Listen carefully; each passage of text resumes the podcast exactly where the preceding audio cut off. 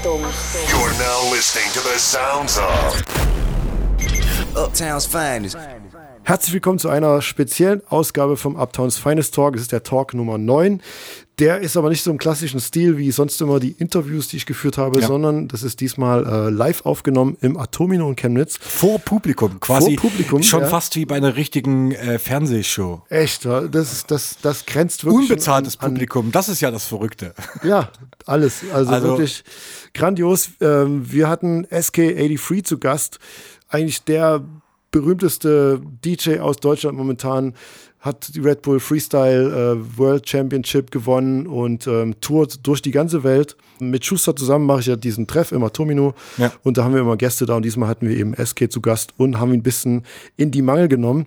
Und haben natürlich von seinen Anfängen geredet, bis hin zu seinem Gewinn des Weltmeistertitels und ähm, ich habe auch, auch ein paar Sachen vergessen. Ich, der ist ja mittlerweile auch DJ von den Fantastischen Vier. Ja, das stimmt. haben wir gar nicht geschafft anzusprechen. Oder er hat äh, vor kurzem auch Warm-up für Justin Bieber gemacht in, in der äh, Mercedes-Benz Arena Stimmt, in auch Berlin. das habe ich äh, Ja, verfolgt. und, und das wäre eigentlich auch noch so ein interessantes Thema gewesen. Aber wie das halt immer so ist, man hat nicht so viel Zeit oder es ist dann sehr ganz schnell äh, so eine über eine Stunde voll und ähm, aber auch weil du diese für dich sehr interessanten Themen weggelassen hast, ist es trotzdem noch eine interessante Stunde geworden, oder? Absolut, ja, auf jeden Fall. Er hat viel zu erzählen und ähm, ja, wir haben uns auch ein bisschen, ein kleines bisschen hin und her gedisst, wie man das so macht unter DJ-Kollegen und äh, ist, glaube ich, ein ganz amüsantes Interview.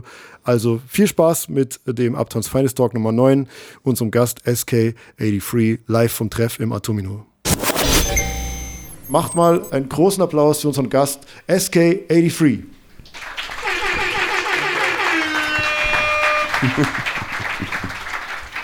Vielen Dank. Setz dich, schnapp dir dein Mikrofon. Herzlich willkommen in Chemnitz. Ist das Ding Brauchst du nicht an? anschalten, das geht schon. Okay, okay. Ja, ey, cool. Ich Cool, dass du da ich bist. bin Fan von eurem Treff. War hier auch schon einmal. Stimmt, SG war ja. auch schon mal beim ersten, glaube ich, warst du, Beim ersten warst Ja. du sogar als Gast Musste da. sicher sein, dass TK das SK-Cap trägt, was ich ihm gegeben habe. Okay, und hat er gemacht? Hat Ja, er? ja, hat er aufgehabt. Echt? Habe ich gar nicht mitbekommen. Naja, siehst du mal. So passt Ja? du auf. Ah, krass. Ja, machst dir gemütlich, zieh dich aus. Du hast, das musst du übrigens auch mal zeigen. Du hast, ein, hast du vorhin schon gesagt, ein sensationell gutes äh, Sachsen-Jersey an. Das ist original aus den 90ern, aus meiner Ja, aus deiner Fußballzeit. Ja. Wo aus hast du dein- da aus gespielt? deiner Sturm- und Drangzeit. ja. Nee, äh, Auswechselbank war das. Okay. Deswegen Nummer 12. Früher war das ja noch nicht so mit fester Rückennummer. Da hat die 1 bis 11, die standen auf dem Platz. Du warst aber der erste Auswechsler sozusagen. ne? Genau, Wenn die du 12 kennst hattest. dich aus. Ja, Ja. ja so ein bisschen. Wo hast du da gespielt? Äh, linke, linke, äh, Nein, ich meine, welche- welcher linke Verein, Bank. oder? So, welcher Verein? Grün-Weiß Elstra, aber davon ist das Shirt nicht. Das ist Okay. hier von Sachsen-Auswahl, wo ich Auswechsler war. Ähm, ich war dann bei Budissa Bautzen später. Wie? Bu Budissa Bautzen. Budissa Bautzen. Tu doch nicht so, als hättest du noch nie gehört. Ich kenne nur FSV Meuselwitz ich, oder so wie die heißen. Ähm, ich würde mal ganz gern so ganz am Anfang anfangen bei dir. Was war eigentlich, was hat dich inspiriert, äh, damals DJ zu werden? Gab es da so ein Schlüsselerlebnis? Ja, ähm, es gab ja einen großen Hip-Hop-Boom, so würde ich sagen 96, 97, 98 in Deutschland. Ne? Bin da mit den Zahlen und den Jahrgängen nicht immer ganz so, äh, kann mich da nicht so dran erinnern, aber es war auf jeden Fall so massive Töne, Überfall, ähm, äh, absolute Beginner, Bambule. Diese Alben haben mich halt mega krass geflasht zu der Zeit. Ich konnte das verstehen, was die rappen. Ich hatte für Ami-Rap nicht so viel übrig. Also warst du direkt Deutschrap, wo du mit Ja, ja, so nur Deutschrap. geworden bist? Also alle, die so gesagt haben, ja, check mal diesen Tupac, habe ich gesagt, hey, komm, Wer ist das? oder Wu-Tang, so ein Quatsch. Habe ich, nee. Habe ich dann ähm, mich dann wirklich sehr dafür interessiert und wollte da auch gern mitmachen. Alle haben dann halt so Graffiti gemalt und versucht zu rappen und Breakdance und ähm, ich habe dann halt gedacht, so Beats machen, das ist eigentlich mein Ding. Vor allem ist er einfach mit Hip-Hop-EJ auf dem Computer. Computer hatte ich zu der Zeit. Okay. Ne? Also richtig, hast du wirklich mit EJ? Du, Ja, mit diesem Ding habe ich angefangen, Ja. aber ich habe dann später habe ich äh, mit dem Pro-Programm von Magix, das hieß, aber wie hieß Magic's das Music Maker? Nee, nee, nee, nee. Das ist ja der von Magix ist ja eigentlich eine Firma, die macht auch richtige Software. Die Okay. sind ja aus Dresden. Ähm, Ernsthaft? ja. Ich habe es jetzt Krass. vergessen, wie das Ding heißt. Amplitude, glaube Samplitude? Samplitude. Ah, ja, stimmt. Und ähm, ja, übrigens, das MP3-Format kommt aus Dresden. Wurde da entwickelt. Weißt du Ah. Bescheid. So. Krass. Was Dresden alles so kann, im Tal der Ahnungslosen, ne? Was da alles, ne? Krass, So krass. geht's sächsisch. Ja, so geht's sächsisch auf jeden Fall. Falls ich mal bei Wer wird Millionär äh, mal mitmachen sollte und die Frage kommt, weiß ich jetzt Ja. Bescheid. Ähm, ja, auf jeden Fall. Also bist du ähm, über Deutschrap da rangekommen. Genau, da habe ich Deutschrap und das, das, was mich halt richtig geflasht hat, waren auf jeden Fall so die DJs mit ihren Scratches. Mad, immer mit den Scratches da drin und dann später auch halt Gangster, DJ Premier, das habe ich dann halt schon gedickt und gefeiert und dann habe ich meine eigenen Beats gemacht und wollte halt auch so Cuts aufnehmen und da habe ich mir dann Plattenspieler geholt. Ja, mach mal dein Handy leise hier. Ich wollte gucken, ob der Livestream läuft. Er läuft auf jeden Er Fall. läuft. Aber Läuft. gut. Und ja, so war das. Wie hast du den ersten Gig bekommen? Also gab es da irgendwie eine Geschichte dazu oder weißt Ja. du das noch? Wo du Den habe ich euch weggehascht. Ja, das kann sein. Das hast du ja oft gemacht. Nee, meinen ersten Gig hat mir mein Kumpel Toni, mit dem ich äh, schon immer auf der gleichen Straße in dem kleinen Ort Elstra, aus dem ich komme, gewohnt habe, hat er mir klargemacht in dem Jugendhaus in, in Neustadt bei Bautzen. Da waren so Breakdancer und da haben die mich da einfach mal auflegen lassen mit so Technics-Plattenspielern. Ich hatte ja nur riemengetriebene Reloop und dann komme ich da in diesen Technics-Plattenspieler und leg da die erste Platte drauf und es geht so weil Wow. so heftig, Ja. so krasser Motor, ne? Ich sag, was soll der Scheiß? Kannst ja den gar nicht stoppen, die Platte. Ja, ich glaube, den Effekt hatte jeder, wenn er das erste Mal mit dem Ja. Technics gespielt hat. Und das war mein erster Gig und dann darauf folgten sehr, sehr viele. Ich hatte halt die Hits am Start, ne? Mixen Ah. konnte ich nicht. Das mit dem Pitchfader habe ich erst nachher rausgefunden. Aber ich hatte die Hits am Start und wurde dann schon hier und da mal auch zu so ein paar anderen Jugendhäuser-Gigs ge, ähm, gebucht und dann habe dann auch heftig angefangen, so Mixkassetten zu machen, die von Echo Unlimited gesponsert waren und so. Natürlich nicht, aber die Logos hat man ja trotzdem drauf gemacht, ne? Das wollte ich dann fragen, was so die nächsten Steps waren, um an mehr Gigs zu, zu kommen. Das waren damals ja schon noch, ähm, war schon eine Zeit noch, wo es um Mixtapes so ein bisschen Ja, ging, ne? Um ja. Mix-CDs. Ganz viel Mixtapes. Äh, Mixtape Nummer 4 war mein letztes auf Kassette und danach habe ich die nicht mal nummeriert, aber dazwischen drin waren auch noch ganz viele, die keine Nummer hatten. Also ich würde sagen, so auf Kassette habe ich bestimmt so 10, 15 Tapes rausgebracht. Aber fernab von dem Level, was ihr da zu der Zeit schon abgeliefert habt. Das war wirklich nur so Kassette rein, Record, Record aufgelegt, Stopp. Und wenn mal ein Fehler war, dann musstest du halt wieder von Anfang an neu anfangen. Also es war nicht so sauber produziert und ich habe auch jede Kassette halt selber dann zu Hause überspielt. Also wie das, Das haben wir am Anfang auch gemacht. echt. Also, okay, krass. ja. Wir hatten dann jemand hier in der Gegend, der, da sind wir hingefahren, der hatte äh, zehn Kassettendecks oder so von derselben Firma mit einer Fernbedienung. Und er hat dann eben den, hast du das Master-Tape gegeben, der hatte das eingelegt in das Master-Tape-Deck und dann hat er die ganzen kopierten oder die er kopieren will, halt reingelegt, hat eine Taste gedrückt, ging alle Fächer zu und dann hat er die halt in Echtzeit natürlich überspielt und hat dann eben so, keine Ahnung, 1000, 2000 Kassetten für uns Ja, so hergestellt. viel hatte ich nie, habe ich nie gemacht, so viel. Bei mir gab das war alles höchstens 100, 150 oder so, kann ich mir vorstellen. Beim letzten offiziellen, nee, beim 3 und 4 Mixtape habe ich dann sogar mal die Cover in einer Druckerei drucken lassen. Vorher habe ich alles selber geschnitten und am Print. Ja, aber das, das haben wir ja am Anfang auch so gemacht. Ja. Also ich habe ja auch dann. Wir ich brauchte glaub halt ich, wahrscheinlich nicht so viele Anläufe wie ihr, bis es dann mit den Gigs hingehauen hat. das kann sein. Wir mussten viele Mixtapes machen, weil es, bevor wir Gigs Genau. hatten. Danke fürs Übersetzen. Ja. Hast du, das, hast du die auch selber vertrieben? Hast du die dann eben in Läden gestellt und hast Ja, du irgendwo aber angerufen? Das meiste ging einfach immer nur so unter Kumpels Hm. weg. Also das wollte auch niemand im Laden haben, weil Kann ich verstehen, mich kannte niemand und ne, Geht, geht, geht schon los, oder? also wir haben so eine, wir haben, wir müssen verstehen, Ja. wir haben so eine sehr äh, sarkastische Ebene. Freundschaft, wir drei. Ja. Wir drei, das klingt aber. Uh. Ähm, naja, kommen wir später noch drauf zu sprechen. Denke ich auch. Du hast, du hast noch was im Gepäck, ne? Was du, du bist, Ja, ja, da- ja, du hast noch, du hast da noch was da. Ja, ich kann dich schon vorstellen.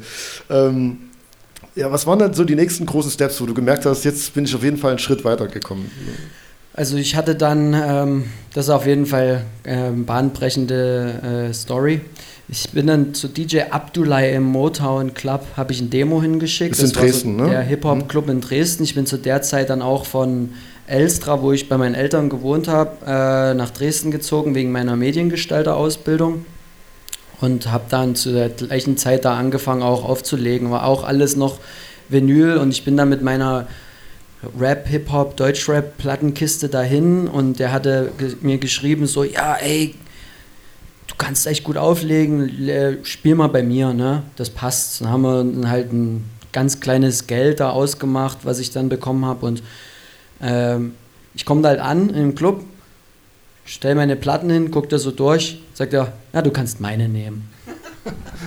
Weil du, du hattest damals nur Deutschrap-Platten oder Ja, fast? Deutschrap und so Raucus und Okay. Gangster Full Clip und Anti-Up. Ich glaube, das kommerziellste, was ich hatte, Anti-Up. Und das war verboten, weil das war Motherfucker-Musik. Hat er so, gesagt? So, genau, ja, hat er so gesagt. Okay, Motherfucker-Musik durfte nicht gespielt werden. Ah, Okay. Also gar keine Rap-Musik eigentlich. Das war so ein RB-Laden, ne? Genau, so der- Soul, RB. Der hat dann zum Beispiel, wer das noch kennt von Platte, früher gab es auf allen so Platten, wie zum Beispiel Fat Joe und Ashanti What's Love, wo er ein Rapper ist und das ist aber eigentlich eine RB-Scheibe, gab es immer eine Version, die nannte sich, äh, nannte sich TV-Version oder TV-Version. Oder meinst du die No-Rap-Version? das ist die No-Rap-Version. Ja. Und das hat er immer gespielt, aber da waren halt einfach, der No-Rap-Version hat einfach keinen Rap. Genau. Aber TV-Version, das war, ich glaube, wenn die im TV auftreten, da ist der Hook halt drin und die Verses sind halt einfach leer. Und die hat er halt einfach gespielt. Da kam Oder man so- ewig lang das Instrumental, dann kam der Refrain und Oder so kleine Punchlines sind dann immer drin Oder so, Song. ja. Also so fast wie ein Instrumental. genau, und das war so. erlaubt an Rap, aber alles andere nicht. Aber ich habe dann, dann kam 50 Cent in the Club raus und das habe ich einfach gespielt und das war ein Mega-Hit und das hatte irgendwie niemand anders so richtig in Dresden zu der Zeit, weil das weiß ja noch, wie das war früher. Entweder du hast die Platte am Anfang die erste Auflage bekommen oder musst erst mal vier Wochen warten, ehe das wieder reinkam. So. Ja. Also das muss man ja auch dazu sagen. Also früher hat sich ein DJ auch noch so ein bisschen darüber definiert, was er für eine Plattensammlung hatte. Heutzutage kann ja jeder alles haben. Früher war es eben tatsächlich so, ey krass, der hat die und die Scheibe, die hat kein anderer. So, und das hat dich ja so ein bisschen ausgemacht. Genau, und äh, man hat auch, ich habe ja eine Weile im Plattenladen gearbeitet und man wusste auch immer genau, wenn die DJs gekommen sind, in was für Läden sie auflegen. Weil wenn zum Beispiel die DJs gekommen sind, die in den Mainstream-Läden gespielt haben, die kamen immer in den Laden und sagten zu mir so, such mir mal alles raus, was lustiger Hip-Hop ist. Und den habe ich dann immer die lustigen Sachen rausgesucht, so weißt du. So Will Smith und sowas. Das waren immer so die Sachen für die Mainstream-DJs. Hattet ihr dann so ein Fach, lustiger Hip-Hop? Nee, leider nicht. Ich habe das dann immer schon so rausgesucht. So, weißt du. Ernster Hip-Hop, lustiger 50 Hip-Hop. Cent, 50 Cent war für die Leute das, ist das was SK sagt. So. Motherfucker Das war Motherfucker-Musik, ja, ja. Das habe Also- nicht ich gesagt, das hat Abdullah gesagt. Ja. Aber ich finde es toll, dass du deine äh, Songs immer noch so kategorisierst in deinem Serato. Ja, ja, ja, ja. Motherfucker. Äh, Und lustiger Hip-Hop. Ja. Ja. Ja, ja. ja, das ist toll. Da fällt mir gerade auch noch was ein. In der Fastlane hast du mir mal ein Mixtape geschenkt, da war Lean Back drauf. Kann Und da sein, hast du ne? mir auch gesagt, du musstest das irgendwie als RIP, als CD-RIP oder so da draufhauen, weil du die Vinyl noch nicht hattest oder so. Das war Stimmt. da ganz, ganz neu. Das war, so eine, das war so eine Zeit, da ging das so gerade los mit Internet und Downloaden. Und da habe ich auf irgendwelchen ganz schwindeligen FTP-Servern irgendwelche äh, Sachen noch laden können. Mit die ich ganz dann, viel Totenköpfen. ja, genau. Genau. Das Und- war, und da hatte ich dich gefragt, warum mixten du das nicht richtig? Und da sagst du, konnte ich nicht, weil ich habe das alles nur so runtergeladen. Stimmt. Das ging damals noch nicht. Ja. Das fand ich äh, cool übrigens. Weil du bist sonst nicht an die neue Mucke einfach so Ja. gekommen. Und der Typ hat es dann einfach runtergeladen, gepresst und raus und da hatten es die Leute dann. Cool, big up, Alter. Hey, wow, dass ich mal von dir Props kriege, ey. Hallo. Ja. Äh, es war auch so, bei uns war es ja auch so, wir, wir waren damals ja auch äh, Fans von Ami-DJs und sowas. Und es war dann eben eine Zeit, wo die DJs groß geworden sind, die exklusive Songs auf ihren Mixtapes hatten und nicht die unbedingt, die jetzt die besten Skills hatten. So wie wir haben halt erst Tony Touch gehört und PF Cutten, die halt total krass äh, abgegangen sind. Und dann waren wir in New York und haben irgendwie DJ Clue Mixtapes gehört und sind dann auch mit dem Mixtape in den Plattenladen und haben gesagt, können wir die Platte bekommen? Die haben uns ausgelacht, weil die halt sagen, das ist halt ein, hat nur er, das ist nur eine Promo, die gibt es nicht zu kaufen. Und dann haben wir halt versucht, das so ein bisschen zu übernehmen und über schwindelige FTP-Server an Exclusives zu kommen in Deutschland. Also ja, also Dresden war der nächste Step und ähm, Genau. was war so der Türöffner für dich, ähm, deutschlandweit zu spielen? Ja, das ging dann erstmal, das ging dann erstmal so weit, dass ich in dem Club mir eigentlich ziemlich guten Namen gemacht habe. Auch äh, meine Jungs, die Mokka-Tunes Leute, die haben mir dann halt auch so hier und da ein paar Türen geöffnet. Im Bounce habe ich dann in Leipzig aufgelegt, was ja so in Mitteldeutschland der Hip-Hop-Club Ja. war. Ich glaube, da bin ich auch das erste Mal so auf euch aufmerksam geworden. Genau. So 2, 2, 2, 3 könnte das sein? 2, 1, 2, Gut 2. möglich. Das war, da, da gibt es auch eine Story, ey, mein erster Gig im Bounce, ne? Ich komme da hin und habe so gehört, ja, das ist der Hip-Hop-Club, da kannst du alles spielen, die drehen da durch und ich spiele da irgendeine eine Platte, so die, die, manchmal findest du eine Platte da im Plattenladen, die kauft keiner, nur du und du feierst die aber brutal. Und ich, ich dachte, wenn du die irgendwo spielen kannst, dann im Bounce. Ich spiele das Ding, ratsch, ganze Tanzfläche leer. War das dein erster Song gleich? Oder? Nee, nee, das Oh. nicht, aber das, das werde ich nie vergessen. Naja. Der DJ muss auch mal den Mut haben, die Tanzfläche leer zu spielen. Und muss Ne? jemand dabei haben, der sie wieder voll spielen kann. Genau. Ist übrigens ein äh, Satz von äh, DJ Puff Kotze. Daddy. Nee, von, Von Kotze, oh, Kotze hat auch ja, mal Gott, gesagt. aber ich habe es von Puff Daddy mal gehört, dass äh, die DJs wieder mal die Eier haben sollten, auch eine Tanzfläche leer zu spielen. ja, sollte man auch Man machen. so- Haben heutzutage so- viel zu wenige DJs. Ach, ich krieg das mit meinen Routines recht oft. Dazu können wir später. Jetzt hast du. Da, da kommen wir noch hin, auf jeden Fall. Ähm, Du musst ja, halt immer einmal wieder vo- mehr voll spielen als leer, dann ist alles gut. Na, auf jeden Fall. Also ich finde es auch absolut ein gutes Statement und ähm, auch die richtige Richtung, einfach mal was zu probieren, auch mal Songs zu breaken, neue Songs reinzubringen, die man jetzt nicht immer hört oder nicht jeder spielt. Ja, nicht so auf Nummer sicher auch gehen halt die ganze Zeit. Genau. Ähm, ja, aber wo ist dann, wo war für dich so der Knackpunkt, wo du eben so auch überregional, also jetzt mal aus Sachsen raus, ich, hab, ich hatte das Gefühl, dass das bei dir, zum einen hast du so, so ein ähm, DJ-Battle in Berlin mitgemacht, im Kuhdorf, 2,4 oder 2,5 muss es. und dann, Ja. was ich auch das Gefühl hatte, dass du ein großer Verfechter dann von Video-DJing warst. Und, und Ja, gerade darüber, weil, weil das wenige gemacht haben oder wenige so weit waren an dem Punkt, da von allen auch Videos zu haben und die Technik dazu, dass du dann auch überregional für das Videoding so, so ein bisschen.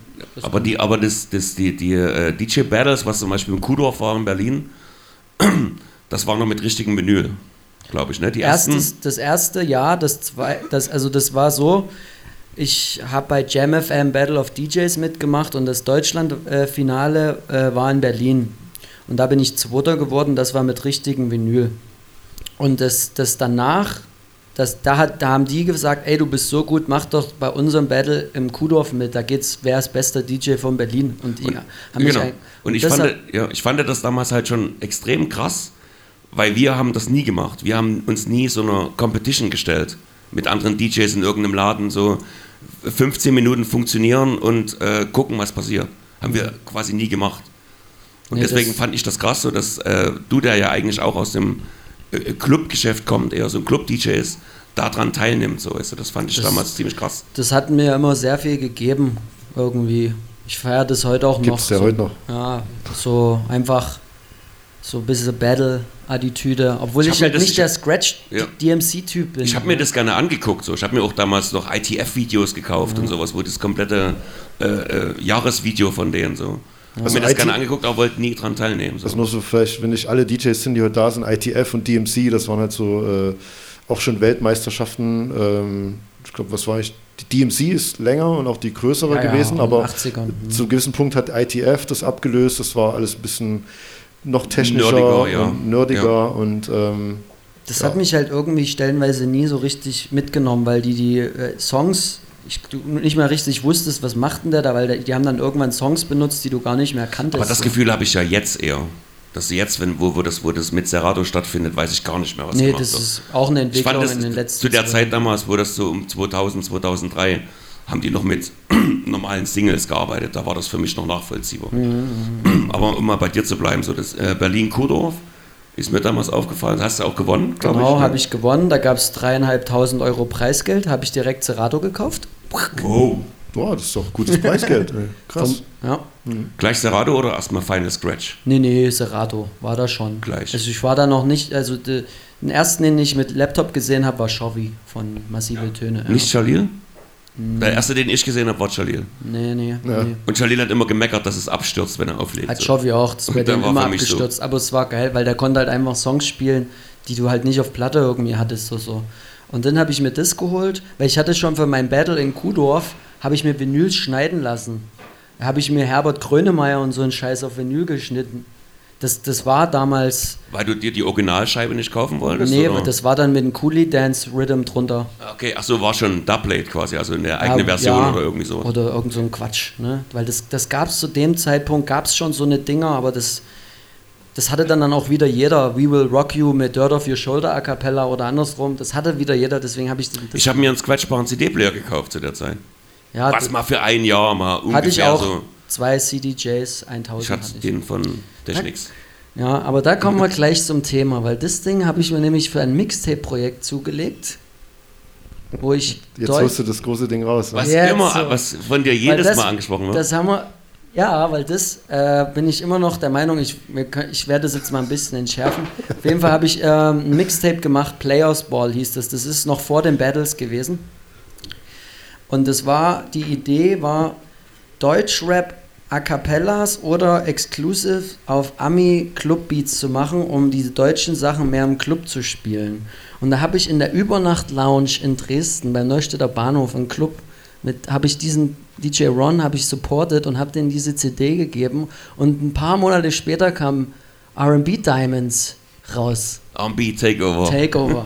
Ja. Also wir, also man Und muss sagt, sagen, wir haben dann eben so ein, so ein Mixtape gemacht, wo wir aktuelle RB-Sachen genommen haben und haben eben deutsche Rapper angerufen, von Curse bis Flair und alle möglichen Leute und haben da eben noch so ein, ex, eine exklusive Strophe von denen einrappen lassen über aktuelle Genau. Sachen. Und du bist der Meinung, dass wir die Idee von dir geklaut Ja, haben. weil ich hatte nur lokale Deutschrapper, halt Dresdner Rapper hatte ich nur. Dynamike. Dynamike und Mr. Rent hier, Cervix Fanatics, Fight, Dichter Soul, alles solche Leute. Die hatte ich da drauf. Und, und du hast Lässig, MC Lässig. Ja, und ich sagte, du bist ja der Meinung, dass wir das eben von dir geklaut haben. Das, ich muss dich aber eben enttäuschen, weil ich das Mixtape nie angehört habe. Genau, das dachte ich. Pass auf, du hast mir das gegeben und es hatte Skip-Punkte. Und ich habe dir damals irgendwann einen Shoutout gegeben. In, auch in einem Auto. Ich glaube sogar auch bei der Übernacht-Lounge in Dresden. Und dann habe ich natürlich einen Skip-Punkt 28 DJ Ron Shoutout oder Skit. Dann habe ich geguckt, wie das klingt. Und dann habe ich es nicht mehr weiter angehört. Hast du die CD rausgemacht und hast, und hast die zum Fenster rausgeschmissen? Nein. Deswegen, also ich muss dich enttäuschen. Da. Ich habe es auch nie gehört. Sorry. Ich wusste noch nicht mal, dass ihr euch Aber das, damals hast, schon das, getroffen das habt. hat er mir mal in so angetrunkenen Zustand hat er mir das mal gesagt. Ja, ja. Doch, ich bin mir sicher, dass ihr das geklaut habt damals. Das war meine Idee. Und das habt ihr dann übernommen. Ja, ja. Habt ihr auch. Na, ist ja okay. Von mir aus. Was willst du haben? Was, was kriegst du noch? Na, wenigstens mal eine Kopie von eurer Kopie. Die Kopie von der Kopie. Ne? Das hat Kannst Kasper schon mal gehört, ne? Kannst bei Mixcloud. Aber bei anhören. dem Cover konntest du nicht sagen, ey, ich höre mir das mal an. Da hatte ich ein Original Eimsbusch Lederjacke an. Hatte ich ja. Ja? Das war, ich habe auf jeden Fall was so grün-weiß war das irgendwie. Wie- Das, so wie du jetzt äh, aussiehst. Genau, das ist genau so. das ist, Du hast dein Mixtape-Cover an. Genau, ich hatte so Das- ein Cap, wo jedes Panel eine andere Farbe hatte. So. Da hatten wir alle damals. Sah super aus. halt, Ja, Eimsbusch Lederjacke, Wahnsinn. Aber schön hast du das auf jeden Fall jetzt schon mal, bist du das losgeworden. Ja. Und fühlst dich jetzt erstmal, ich werde das nochmal re-releasen auf jeden Fall. mach das. Ähm, ja, die Video-DJing-Sache, Genau. das war auf jeden Fall noch so ein Step, wo ich dann neidisch auf Gigs in Hannover geguckt habe, wo ich äh, bis heute noch nie gespielt habe als DJ. Also ich war, äh, mit Bands waren wir schon mal da. Ich spiele jetzt aber bald in Hannover mein erstes Mal, dass ich als DJ in Hannover gebucht Geil. bin. Und da hast du irgendwann in Hannover gespielt und hab so gedacht, Mensch, krass, sollte ich jetzt auch dieses Videozeug machen oder macht das Sinn? Und ähm, ja, was, warte mal, bevor Jetzt wir dahin kommt's. kommen. Ich habe nämlich auch noch so eine Geschichte. Jetzt kommt's. Fällt mir nämlich gerade ein. Ich habe damals, damals hatten wir alle MySpace, ne? Vor Facebook gab es ja MySpace. Und äh, da habe ich dann, da habe ich so ein bisschen gehatet, weil auf deinem MySpace-Profil stand dann eben International DJ and Producer. Und Ganz hab genau, mein Mann, Freund. Der, ein Idiot, der legt in Dresden auf und hat einen Kumpel in New York und macht jetzt einen auf äh, International DJ and Producer. So. Und das fand ich immer so ein bisschen. Würde ich naja. dir heute zustimmen, auf jeden Fall. Aber dann habe ich mir gedacht, wenn du jetzt zurückblickst, ist es ja so ein bisschen fake it till you make it, oder? Du Ja, hast das- das vorgegeben war- zu sein und bist es dann geworden. Ja. Mal gucken, wie lange das, diese Lüge noch, wie lange ich die noch aufrechterhalte. ich sag ja, Nee, jetzt, ich jetzt ist es ja eigentlich, äh, hat sich das ja bewahrheitet, Ja. aber in dem Moment, Aber das ist ja, halt witzigerweise sieht man das ja ganz oft bei irgendwelchen DJs, die auch in den letzten paar Jahren so aufgetaucht sind, wo du dir so eng denkst, ey, dieser eine Typ da ist auf einmal so, beschreibt sich selber als der beste DJ in, in Deutschland oder irgendwas, macht halt krasse Promo-Videos, aber kann überhaupt nicht auflegen. Das weiß nicht, ob das damit zu tun hatte, aber ich glaube, in dem Moment, also zu der Zeit, wollte ich immer einfach mehr sein, als ich war und habe einfach, das ist auch heute noch immer so ein bisschen mein Anspruch an mich selbst. Ich will das so gut machen wie die Top-Leute im Game. Ja. Deshalb in dem Moment früher größenwahnsinnig, sicherlich, ja. Und ich habe das auch heute auch nirgendwo mehr stehen, weil es einfach dämlich ist so. Aber ich denke, manchmal macht es ein bisschen einen Sinn zu gucken, wo will man eigentlich hin.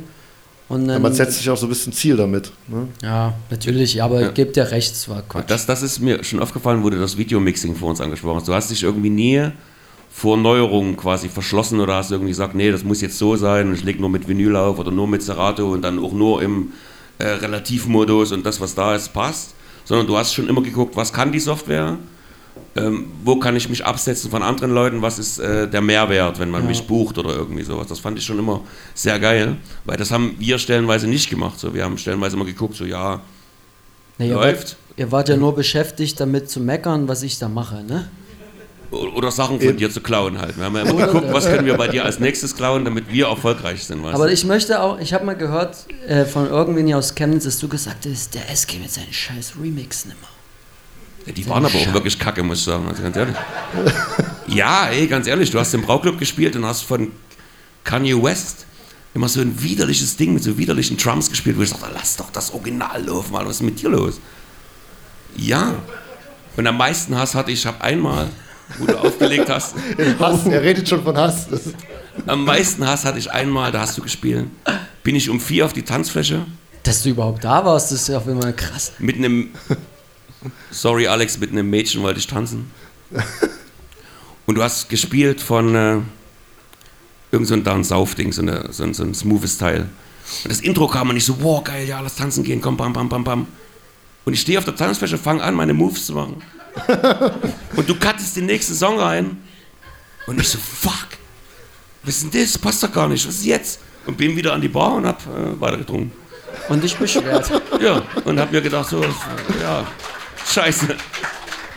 Ja, so Quick-Mixing, so, wisst ihr, so, war, war am Intro, war geil. ja. Und bam, Das, da hatte ich gerade Serato neu, ja, wahrscheinlich. da musste alles schnell gehen. ja, genau. Ja. ja. das sind alles so Sachen, ne? Tut Ja, aber leid. das Ding... äh, aber im Endeffekt war es gut. Wer weiß, was da passiert wäre mit dem Mädchen, ne? Stimmt. Ne? siehst du? Hat Siehste? alles, Ja, aber alles das, das Sinn. Neuerungen-Ding, also... Ja, ja nee, ich habe da Spaß dran und es ist auch oft so, dass ich da übertreibe, ja. Auch mit den Remixen und Q-Punkten und Liederwechsel und schnell, aber manche finden das halt gerade cool und man hebt sich dadurch ein bisschen ab, weil man anders ist. Ob das halt jedem gefällt, glaube ich nicht. Ne? Aber ich glaube, was jedem gefällt, ist halt auch auswechselbar. Ne? Jo. Absolut. Und da hast du ja auch in Deutschland eigentlich sehr einzigartig so deinen Weg gefunden, den du gegangen bist. Und deswegen würde ich ganz gerne mal wissen, wie eben dann dein Weg zum Red Bull, bis ins Red Bull Freestyle Finale halt geführt hat. Also ich weiß, du hast mir damals erzählt, das ist das, was ich unbedingt machen will. Das, das ist bei den Amis gerade so ein Ding. Und dann kam es eben nach Deutschland und hast du das ja, sehr konsequent umgesetzt bis zum Weltmeistertitel. Und, und Ja. wie ging der Weg dahin? Mich hat das mega geflasht, einfach diese Competition, weil äh, das hat halt das alles vereint, was für mich einen guten DJ ausmacht. Zwar nicht in diesen 15 Minuten irgendwie, aber wenn ein DJ über den Abend halt verschiedene Styles auflegen kann und äh, eine, einen coolen, eine coole Kurve durch den Abend bekommt und eine eigene Note reinbringt und technisch auch noch gut ist. Also ich würde mich halt auch jetzt selbst nicht als überkrassen Techniker bezeichnen, sondern ich bin halt in vielen Sachen auf einem guten Level, aber nirgendwo übertrieben gut, so wie es zum Beispiel ein Qbert halt der mega Scratcher ist und gut so und Craze halt einfach überall gut oder so, ne? Ähm, würde er eher sagen, ich habe da überall halt bin da überall gut und kann auch noch äh, gut eine Crowd lesen und weiß halt mittlerweile, was ich wie spielen muss, damit es funktioniert. Und das, das fand ich in diesem Kontext mit diesem äh, Battle irgendwie gut. Und vor allem, dass das nicht so nach Lautstärke oder so entschieden wird, sondern dass da eine Jury sitzt und dass da jemand wie Jazzy Jeff sich das wirklich anhört und dann dir sagt, ja, cool, ja, scheiße, mach das und das und das besser. Und dass du dann auf dem Plan bist von diesen Leuten, dass du mit denen auch in Kontakt kommst, das fand ich an dieser Sache so interessant. Und als ich dann in Toronto beim World Finals war, das erste Mal, und dann nach der Vorrunde Jeff zu mir kommt und sagt, ey, das war halt so ein krasses Set. Wir sind alle gespannt, was du im großen Finale machst. Da wusste ich so, ey, ja, das hat sich für mich hier an der Stelle schon mega gelohnt, weil ich habe wirklich durch diese Competition so viele Kontakte geschlossen und Freunde in der DJ-Welt gefunden, die mir jetzt im Nachhinein halt auch wieder mega geholfen haben. Und das, das ist halt das Geile an dieser Competition und das habe ich irgendwie von Anfang an so ein bisschen gespürt, dass, dass mir viel auch so helfen kann. Auch ohne, dass ich jetzt wusste, ich gewinne das oder nicht, aber ich wollte dann natürlich unbedingt das Ding gewinnen. Also, wo ich dann Dritter geworden bin, war ich schon ein bisschen down.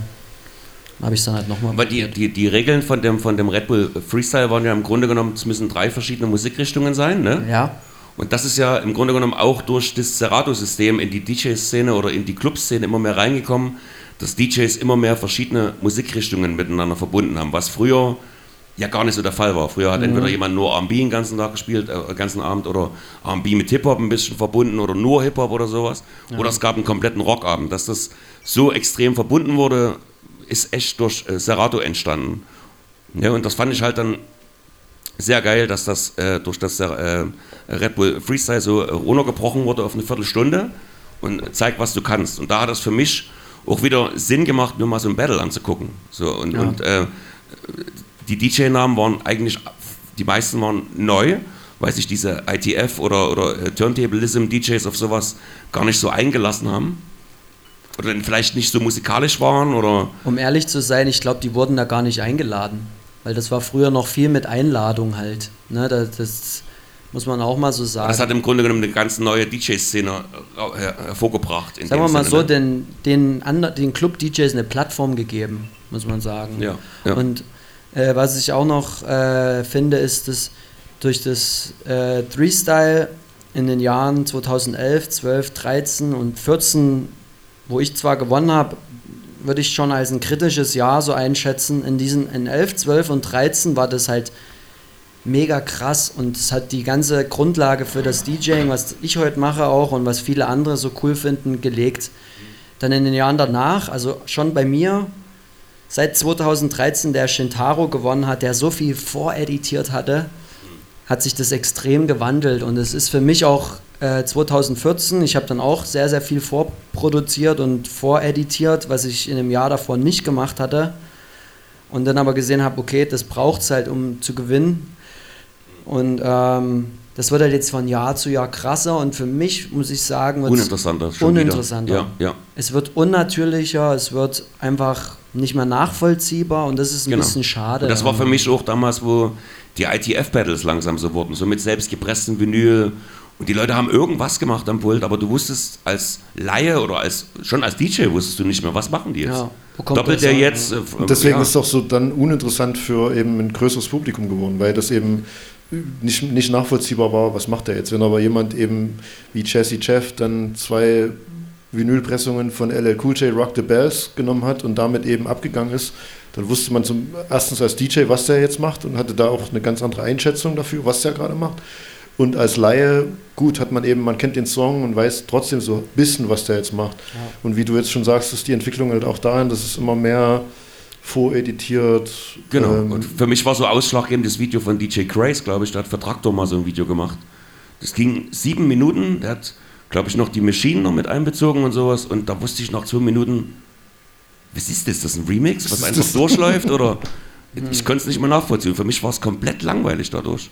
Okay, ich Obwohl er das Video. ausgerastet ist Ja. ohne Ende. Ich kenne das Video, ich finde das überkrass, aber ich weiß, was du meinst auf jeden Fall. Man kann es nicht dann mal lass mal- nachvollziehen. Lass mal darüber sprechen, ähm, was das dann für dich bewegt hat als, als DJ.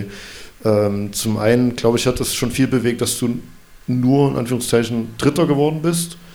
Und aber auch dann, als du eben der World Champion tatsächlich warst, dann hast du ja eigentlich enorm an Bookings gewonnen, an internationalem Ansehen. Du hast äh, von Asien bis Südamerika, glaube ich, überall gespielt, wo man spielen kann. Nee, Südamerika noch nicht und äh, ich war noch nie. Warst du nicht bei Jay Espinosa?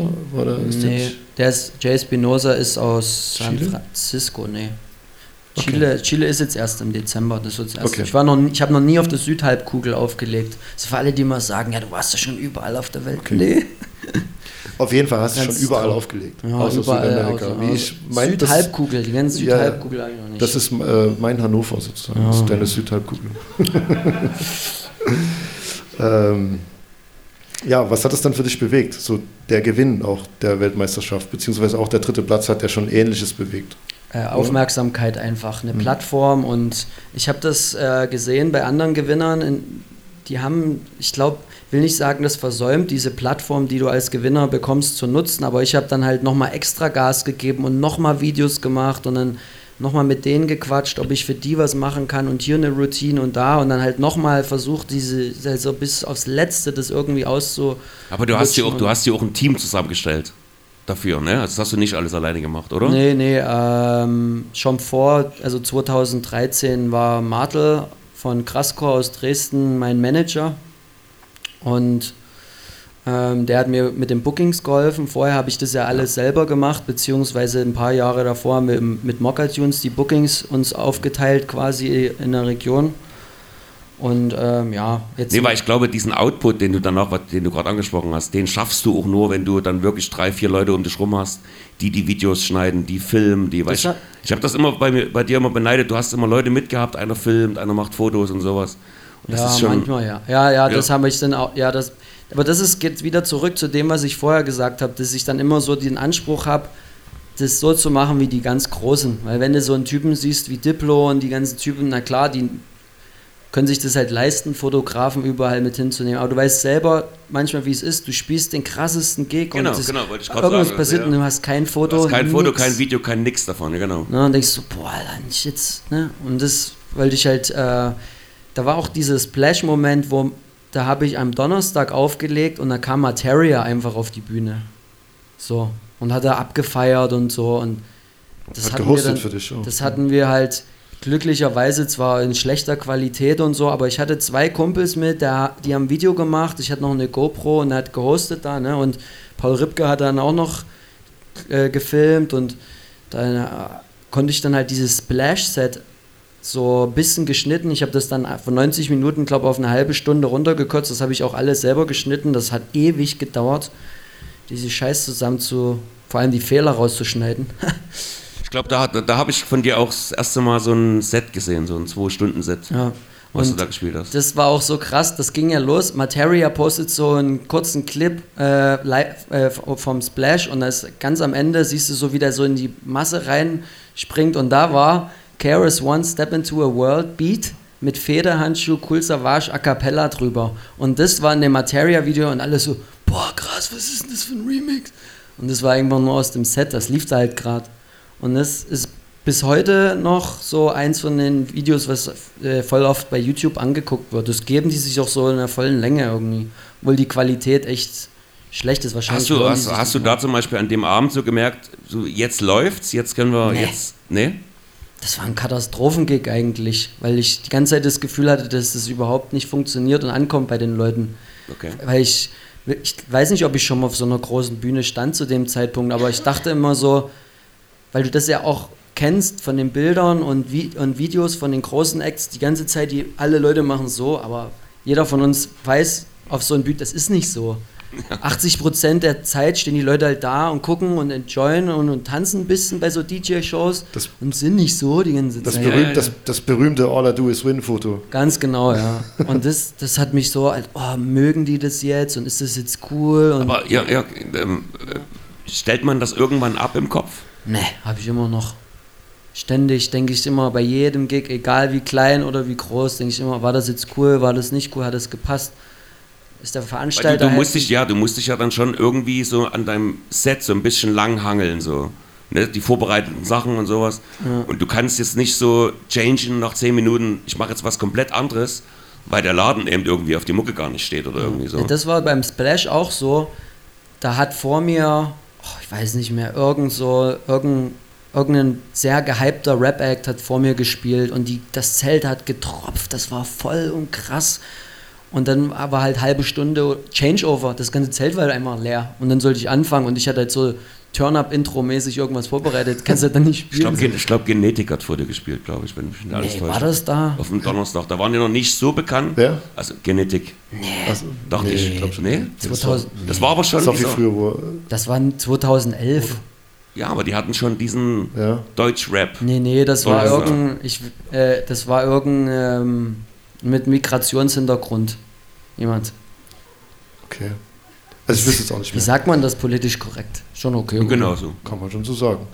Ähm, ich würde jetzt vorschlagen, wir machen eine kleine kurze Pause, hören mal in ein, zwei Produktionen von dir rein und dann können wir dann auch noch ein bisschen über Produktion sprechen. Okay, cool. Genau.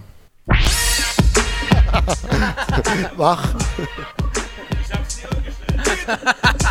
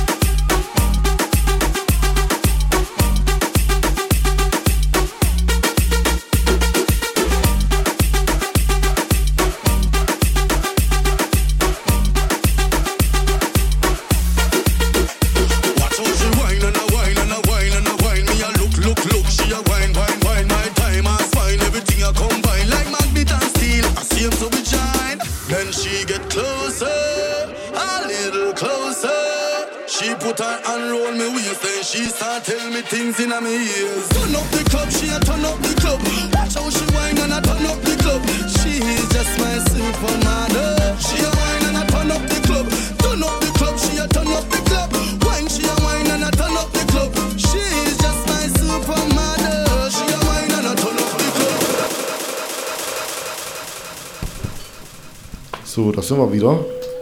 Das Feedback ist auch wieder da. Also Randy, du kannst die Monitorboxen bestimmt noch ein Ja, kleines Stück zurückdrehen. Das klingt so ein bisschen nach Feedback und klingt nicht so gut.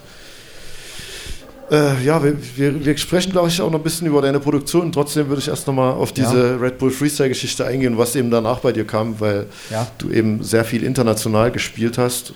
Ähm, was war da für dich so das Krasseste, wo du bisher warst? So, manchmal ist man ja in einem Ort.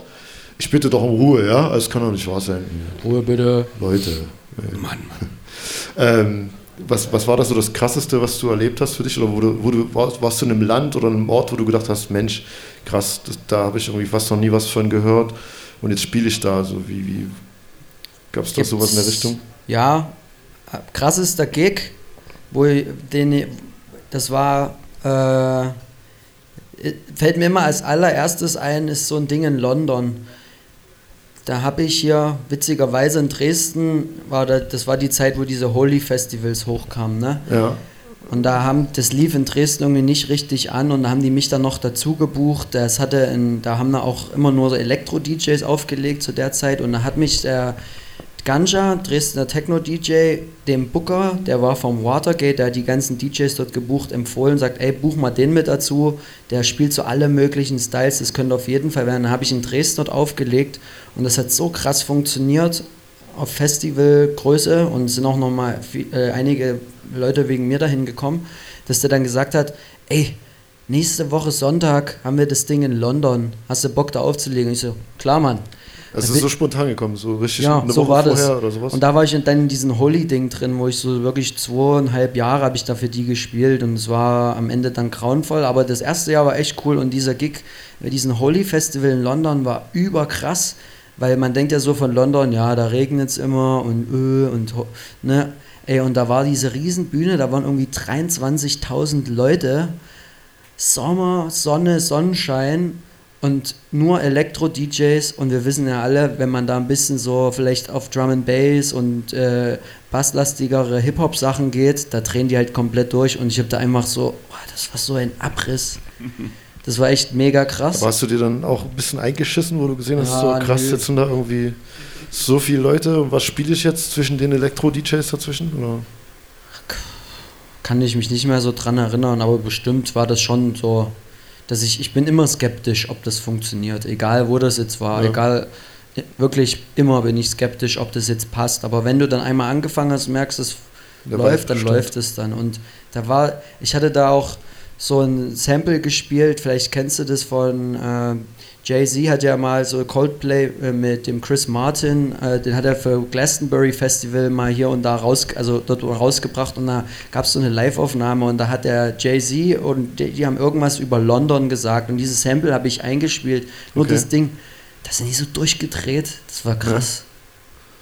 Und das hast du, das, das vergesse ich nicht, obwohl das halt so ein scheiß Holy Gig im Anführungsstrichen war, aber das war ein geiles Festival, vor allem in diesen Battersea Power Station, für alle, die vielleicht mal in London waren, das, das jetzt halt wird, das, das, das sieht mega krass aus, das ist so ein altes Kraftwerk, riesen äh, Freifläche da zwischen so großen Mhm. Backsteinhäusern, das war auf jeden Fall richtig krass. Also ich kenne das Video von dir, das hast, da gab es ja Genau. dann auch so ein Aftermovie. Genau. Äh, das Ja. sah halt echt krass aus, ne? wenn man da diese riesen Menschenmenge gesehen hat. Und Ich glaube, das hat auch wiederum, das Video hat dann vielen Leuten imponiert, dann haben die mich daraufhin halt wieder gebucht. Also, haben- genau, und der andere Gig, der halt auf jeden Fall richtig krass war, was auch immer so mich viele Leute fragen, und ich glaube, da spielst du so ein bisschen drauf an, ist das Ding, ich habe für die Bundeswehr aufgelegt in Afghanistan, nur für Soldaten. stimmt, habe ich gar nicht dran gedacht, aber Ja. da hast du recht, ja. Das war auch überkrass einfach nur, so für Leute alle in Tarnanzügen da aufzulegen und da gibt es auch noch bis heute immer die Frage, warum hast du das gemacht? Und das ist cool, dass wir jetzt drüber reden, dass ich das Thema selber angerissen habe, Cool, dass du gefragt hast, Ron. weil ich habe mich dazu noch nie so richtig öffentlich ähm, erklären können, weil viele finden das natürlich kacke, für die Bundeswehr aufzulegen und auf dem ersten, äh, wenn man das zuerst hört, ist das auf jeden Fall auch nicht cool, aber ich habe das, ich habe mir überlegt, ich habe dieses Angebot bekommen, ich habe zwei Soldaten habe ich getroffen im, auf dem Flughafen in Dresden und die sagten so, ey, wir sind Fan von, Fans von dir, scheiße, wir können dich jetzt irgendwie ein paar äh, Monate nicht hören, weil wir gehen in Auslandseinsatz. Es wäre krass, wenn du mal da runterkommst. Da ich gesagt, ja, wie soll denn das gehen? Er sagte, ja, hier, gib mal deine Karte, wir geben das unserem Vorgesetzten, die melden sich dann, das gibt's. Paul Kalkbrenner hätte das gemacht und Xavier Naidu, was weiß ich, ne? Xavier Naidu vor allem. Ne? Wirklich, kein Scheiß. Krass. Ne? Naja, Reichsbürger halt. Naja, Spaß. Naja. Auf jeden Fall habe ich dann diese Anfrage bekommen und dachte, nee, das kannst du nicht machen. Oma dreht durch, ne? Kommst du nie wieder. Das nimmt die mir heute übrigens noch übel. Deine Oma. dann, dann, ja, meine Oma. Dann habe ich aber ähm, habe ich überlegt, sollte ich das machen oder nicht. Das ist so ein One Life, One in a Lifetime Chance. Einfach das mal aus erster, aus nächster Nähe zu sehen, zu sehen, was sind das für Leute, was passiert da tatsächlich. Und dann habe ich gesagt, ja, ich mache das. Und das, bis heute kriege ich noch positive Kommentare von den Leuten, die das da live erlebt haben oder den, die das ihren Freunden erzählt haben weil das hat denen so irgendwie so heimatmäßig was gegeben, so ein bisschen so bisschen mal vergessen, was da eigentlich abgeht. Und das freut mich immer wieder und auf der anderen Seite bin ich total stolz, mal äh, gesehen zu haben, wie das, wie das wirklich dort unten ist und wie sinnlos das ist, dass die dort sind. Weil da kannst du dir eine, wirklich eine Meinung machen und das aus erster Hand sehen, wie sinnlos dieser Einsatz da unten halt tatsächlich ist. Ne? Weil das kriegst du über unsere Medien einfach nicht übermittelt. Und das hat mir sehr, sehr viel gegeben und deswegen bereue ich das überhaupt nicht, da aufgelegt zu haben. Vor allem nicht für die Menschen, die da unten sind und mit denen ich einfach, ich glaube 90 Minuten habe ich aufgelegt, äh, drei, an drei verschiedenen Tagen, denen konnte ich einfach was geben. Natürlich ist es, wie gesagt, sehr, musste man sich sehr hinterfragen, für was für Leute man da auflegt und wie und was. Ne? Viele verurteilen das ja, Bundeswehr und so, aber ich meine, manche machen da halt einfach auch nur ihren Job und reparieren Autos den ganzen Tag oder irgend so einen Scheiß. Die haben sich halt dafür entschieden und ob die nun hier in den Club kommen und ich für die auflege oder ob ich da runter gehe und mir das angucken kann und dann für die zu spielen, da sehe ich jetzt keinen riesen Unterschied und ich will da auch niemanden dafür verurteilen, wie er sich da für seinen Job entscheidet oder nicht. Das muss jeder selber wissen. Ich äh, finde diese, äh, diesen Einsatz Quatsch, aber ich bin immer noch, stehe dazu, dass ich da war und ich habe da sehr viel äh, Eindrücke für mich auch politisch mitnehmen können, um zu kapieren, was es war. Und der Gig war krass, weil da, das muss ich, sorry, wenn ich jetzt so einen Monolog halte, aber das, das war so krass. Viele DJs kennen das, kennt ihr garantiert. Da kommen die Mädels an den DJ-Pult und die Kumpels, hier, kann, nimm mal meine Jacke, leg mal da unten rein, hier meine Handtasche. Dort kommen halt einfach mal so drei Ami-Soldaten, die zu Walker Flocker abgeben wollen, geben mal halt ihre Maschinengewehre ab. Sehr gut. Kannst du mal ganz kurz meine MP halten? Ist das so okay? ungefähr, ne? Oder irgend so Militärpolizistin war da, ne? Die hatte da hier hinten an ihrem Waffenhalfter, hatte die hier die Waffe stecken und hat da irgendwie zu so einem Hip-Hop-Ding immer mit ihrem Hintern so gewackelt. Und das Ding schlägt da immer so dagegen. Ich so, what? Das ist, ne, Sehr das, gut. das hat sich eingebrannt. Glaube ich, ja. Gab's Ja. Da, da gab es bestimmt auch äh, ganz krasse Sicherheitsvorkehrungen ne, für den Gig an sich. Oder Ja. du müsstet, musstet ja nicht auch Technik mitnehmen? Alles, wir haben alles ja, ne? mitgenommen. Wir hatten, ich glaube, zweieinhalb Tonnen oder so hatten wir an Equipment mit Licht und alles. Und, und das, das will ich auch nochmal sagen, weil das stößt mir bis heute noch bös auf, oder wie man das sagt. Ähm, wir haben drei Plätze für Presseleute gehabt. Und wir hatten diverse Anfragen von verschiedenen auch, ähm, von, die, von diversen äh, Magazinen. Und auch Weiß Magazine war interessiert und die wollten unbedingt mit und die wollten unbedingt alle drei Plätze haben. Und dann haben wir uns dann breitschlagen lassen und gesagt, ja, kommt mit. Und ähm, die haben dann einen Film gedreht, eine Dokumentation. Wir haben vorher abgestimmt, was wir machen wollen. Äh, wir wollen gerne äh, zeigen, auflegen hier in Deutschland und auflegen in so einem Ausnahmezustand. Ne? Und vor allem, wie leben die Leute dort ihr, in ihrem Alltag und hier. Ne? Da haben wir hier, der Donny, ich glaube, war da vielleicht auch, ich glaube, der war da auch dabei, wo wir dieses Fußballspiel aufgenommen haben in, in der Soccer Arena in Dresden. Da war die Weiß dabei, da war ich mit denen einkaufen in Dresden und wir haben mit Kumpels was gemacht und im Studio und dann haben wir das gleiche da unten auch mit den Leuten vor Ort gedreht und dann kam dann so, ich sag mal sagen, drei, vier Wochen nachdem äh, wir von der Reise zurück waren, der Film auf Weiß raus und die haben alles total äh, entfremdet. Die haben keine Szenen von Dresden benutzt. gekürzt, sozusagen. Nicht gekürzt, die haben äh, Statements von Leuten, die die interviewt haben, in total falsche Zusammenhänge gedreht. Die haben, ähm, die haben aus, die haben äh, Szenen, zum Beispiel eine Szene, die war folgende, wir waren bei so einem Radiosender von der Bundeswehr und da hat so, das war früh um 7 oder 6.30 Uhr, da haben die so ein Morgenprogramm, da sollte ich ein Interview geben und der Typ, der mich interviewt hat, wurde gefilmt, wie der so gemacht hat, weil der einfach müde war. Und diese Szene haben die dann an eine Frage rangeschnitten, wo die den fragen, was sagst du zu dem äh, Einsatz von der Bundeswehr hier in, in Afghanistan und haben die diese Szene reingeschnitten. Und alle dachten, oh krass. Und nur sowas haben die gemacht, nur so ein Okay. Ding. Und am Ende hieß diese, dieses Video dann Tr Trap für die Truppe und es wurde total zerrissen. Truppentrap. Und wie kann das sein, dass die da unten saufen und sich die Kante geben, nachdem die dort so und so viele Zivilisten umgeballert haben? Also das war ganz schlimm. Könnt ihr euch angucken, Trap für die Truppe. Gibt's im Internet. Aber Okay, von daher bin ich Weiß Magazine, bin ich richtig ja, abgefuckt. ja also das ist Bild, Bildzeitung Hm. auf Jugendsprache. Aber also seid irgendwie- vorsichtig. Irgendwie assoziiert man ja auch Weiß sofort mit sowas, äh, Einsatz im Krisenherd, klingt sofort nach Weiß Magazine. Ne? Und die haben das, die haben mich richtig gefickt da. Okay. Die haben das nur genutzt, um da runterzukommen und haben da auch so voll viele Leute da richtig in die, in die, in die Pfanne gehauen. Das fand ich echt scheiße. Aber äh, den Namen Truppentrap, darf ich den benutzen? Ja. Klar. Vielleicht eine Partyveranstaltung demnächst. Timo, Ne? Timo und sein Trap. Timo und sein Trap. Truppentrap. Sehr gut. Ähm, Nee, krass. Wir haben, wir haben ja. vorhin, ähm, um mal das Thema zu wechseln, wir haben vorhin zwei Produktionen von dir gespielt. Ja. Ist das was, das man heutzutage so ein bisschen braucht, um als DJ ähm, erfolgreicher zu werden oder international bekannt zu werden? Gerade eben, da es ja seit Jahren so eine große Produzentenszene gibt, die von Trap, Twerk, EDM-Sounds eben profitieren und, und dadurch eben ihren Namen etablieren.